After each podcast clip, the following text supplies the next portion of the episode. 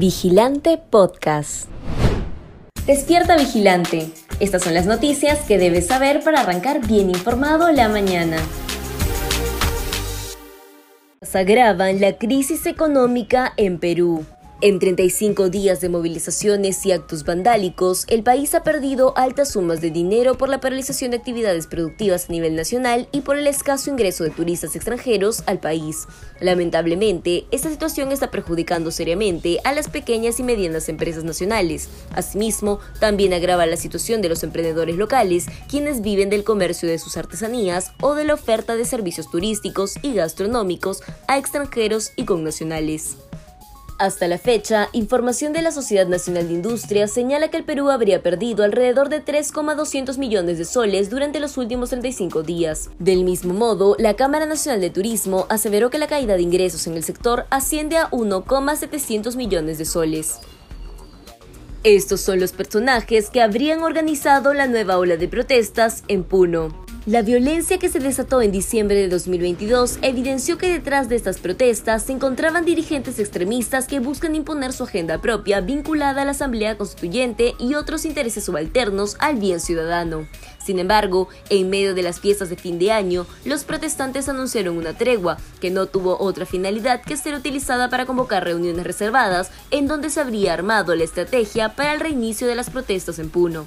Estas citas se concretaron el 31 de diciembre en la casa del maestro de Puno, según un reporte de inteligencia de la Policía Nacional.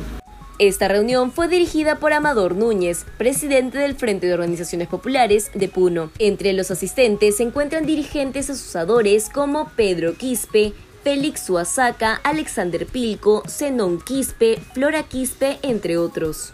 Betsy Chávez pasó del protagonismo en PCM al perfil bajo ante ola de protestas. Una de las principales implicadas en el golpe de Estado que intentó perpetrar Pedro Castillo el 7 de diciembre de 2022 fue Betsy Chávez, quien decidió tener un perfil bajo ante la ola de protestas que se desencadenó en gran parte del Perú. Cabe recordar que en un informe de la policía se identificó a los congresistas Guido Bellido, Edgar Tello y a Betsy Chávez como los principales instigadores de estas movilizaciones ciudadanas. Además, durante su breve gestión como titular de la PCM, Chávez intentó desacreditar el trabajo de la fiscal de la Nación, Patricia Benavides, quien inició las investigaciones por organización criminal contra Pedro Castillo. La última vez que se le vio con actitud confrontativa fue en los exteriores del penal Barbadillo, donde está recluido el expresidente. Arequipa pierde 1,6 millones de soles a diario por las violentas manifestaciones. Las protestas y actos vandálicos iniciaron tras la vacancia del golpista Pedro Castillo, quien intentó cerrar inconstitucionalmente el Congreso el pasado 7 de diciembre. Arequipa fue uno de los departamentos que tuvo que soportar que grupos radicales instalen piquetes en medio de las vías más transitadas e incendien compañías y sedes de las principales entidades públicas del Perú. Recordemos que los violentos manifestantes tomaron el aeropuerto Alfredo Rodríguez Bayón y quemaron los laboratorios del Grupo Gloria. Además, también imposibilitaron el acceso y libre tránsito de las principales vías de la región. Esto solo provocó que el departamento pierda 1,6 millones de soles diarios, tal y como indicó el presidente de la Cámara de Comercio e Industrias de Arequipa. De acuerdo a la información brindada, Arequipa recibió una inyección económica de 180 millones de soles por parte de Perumín en 2022.